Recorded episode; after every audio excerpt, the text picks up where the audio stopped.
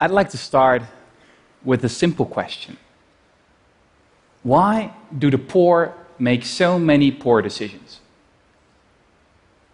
I know it's a harsh question, but take a look at the data. The poor borrow more, save less, smoke more, exercise less, drink more, and eat less healthfully. Why?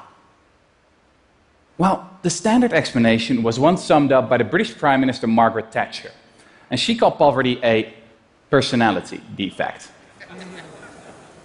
a lack of character, basically. Now, I'm sure not many of you would be so blunt. But the idea that there's something wrong with the poor themselves is not restricted to Mrs. Thatcher. Some of you may believe that the poor should be held responsible for their own mistakes, and others may argue that we should help them to make better decisions. But the underlying assumption is the same there's something wrong with them. If we could just change them, if we could just teach them how to live their lives, if they would only listen. And to be honest, this was what I thought for a long time. It was only a few years ago that I discovered that everything I thought I knew about poverty was wrong. It all started when I accidentally stumbled upon a paper by a few American psychologists. They had traveled 8,000 miles all the way to India for a fascinating study. And it was an experiment with sugarcane farmers. You should know that these farmers collect about 60% of their annual income all at once, right after the harvest. And this means that they're relatively poor one part of the year and rich the other.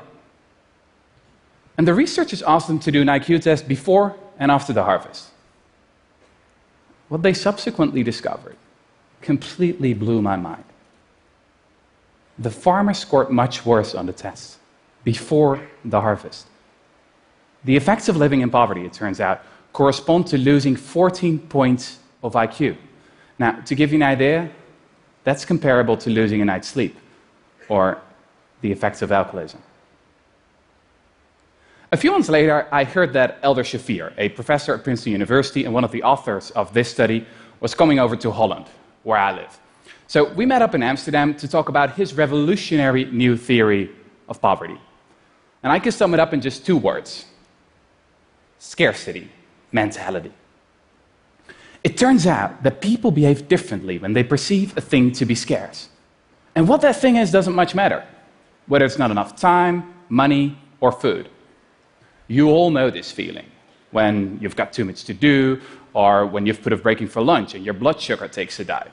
You know, this narrows your focus to your immediate lack, to the sandwich you've got to have now, the meeting that's starting in five minutes, or the bills that have to be paid tomorrow. So the long term perspective goes out the window. You could compare it to a new computer that's running 10 heavy programs at once. It gets slower and slower, making errors. Eventually, it freezes, not because it's a bad computer, but because it has too much to do at once. Now, the poor have the same problem. They're not making dumb decisions because they are dumb, but because they're living in a context in which anyone would make dumb decisions. So suddenly, I understood why so many of our anti poverty programs don't work. Investments in education, for example, are often completely ineffective. Poverty is not a lack of knowledge. A recent analysis of 201 studies on the effectiveness of money management training came to the conclusion that it has almost no effect at all. Now, don't get me wrong. This is not to say that the poor don't learn anything. They can come out wiser, for sure. But it's not enough. Or, as Professor Shafir told me, it's like teaching someone to swim and then throwing them in a stormy sea. I still remember sitting there, perplexed. And it struck me that we could have figured this all out decades ago. I mean, these psychologists didn't need any complicated brain scans. They only had to measure the farmer's IQ, and IQ tests were invented more than 100 years ago. Actually, I realized I'd read about the psychology of poverty before. George Orwell, one of the greatest writers who ever lived, experienced poverty firsthand in the 1920s. The essence of poverty, he wrote back then, is that it annihilates the future. And he marveled at, quote, how people take it for granted they have the right to preach at you and pray over you as soon as your income falls below a certain level. Now, those words are every bit as resonant today. The big question is, of course, what can be done? Modern economists have a few solutions up their sleeves. We could help the poor with their paperwork or send them a text message to remind them to pay their bills. Now, this type of solution is hugely popular with modern politicians, mostly because, well, they cost next to nothing. These solutions are, I think, a symbol of this era in which we so often treat the symptoms but ignore the underlying cause. So I wonder why don't we just change the context in which the poor live? Or, going back to our computer analogy, why keep tinkering around with the software when we can easily solve the problem by installing some extra memory instead? Now, at that point, Professor Shafir responded with a blank look. And after a few seconds, he said, Ah, oh, I get it. You mean you, you want to just hand out more money to the poor to eradicate poverty? Uh, yeah, sure, uh, that'd be great. But I'm afraid that brand of left wing politics you've got in Amsterdam, it doesn't exist in the States. But is this really an old fashioned leftist idea? I remembered reading about an old plan, something that has been proposed by some of history's leading thinkers. The philosopher Thomas More first hinted at it in his book Utopia, more than 500 years ago. And its proponents have spent the spectrum from the left to the right, from the civil rights campaigner, Martin Luther King, to the economist, Milton Friedman. And it's an incredibly simple idea basic income guarantee. What it is? Well, that's easy. It's a monthly grant, enough to pay for your basic needs food, shelter, education. It's completely unconditional. So no one's going to tell you what you have to do for it, and no one's going to tell you what you have to do with it. The basic income is not a favor, but a right. There's absolutely no stigma attached. So, as I learned about the true nature of poverty, I couldn't stop wondering I mean, is this the idea we've all been waiting for? Could it really be that simple? And in the three years that followed, I read everything I could find about basic income. I researched the dozens of experiments that have been conducted all over the globe. And it didn't take long before I stumbled upon the story of a town that had done it, had actually eradicated poverty, but then nearly everyone forgot about it. This story starts in Dauphin, Canada. In 1974, everybody in this small town was guaranteed a basic income, ensuring that no one fell below the poverty line. And at the start of the experiment, an army of researchers descended on the town. For four years, all went well. But then a new government was voted into power. And the new Canadian cabinet saw little point to the expensive experiment. So when it became clear there was no money left to analyze the results, the researchers decided to pack their files away in some 2,000 boxes. 25 years went by. And then Evelyn Forget, a Canadian professor, found the records. And for three years, she subjected the data to all manner of statistical analysis. And no matter what she tried, the results were the same every time. The experiment had been a resounding success. Evelyn Forget discovered that the people in Dauphin had not only become richer, but also smarter and healthier. The school performance of kids improved substantially. The hospitalization rate decreased by as much as 8.5%. Domestic violence incidents were down, as were mental health complaints. And people didn't quit their jobs. The only ones who worked a little less were new mothers and students who stayed in school longer. Similar results have since been found in countless other experiments around the globe, from the US to India. So, here's what I've learned. When it comes to poverty, we the rich, should stop pretending we know best. We should stop sending shoes and teddy bears to the poor to people we have never met. And we should get rid of the vast industry of paternalistic bureaucrats when we can simply hand over their salaries to the poor they're supposed to help. because I mean, the great thing about money is that people can use it to buy things they need instead of things that self appointed experts think they need.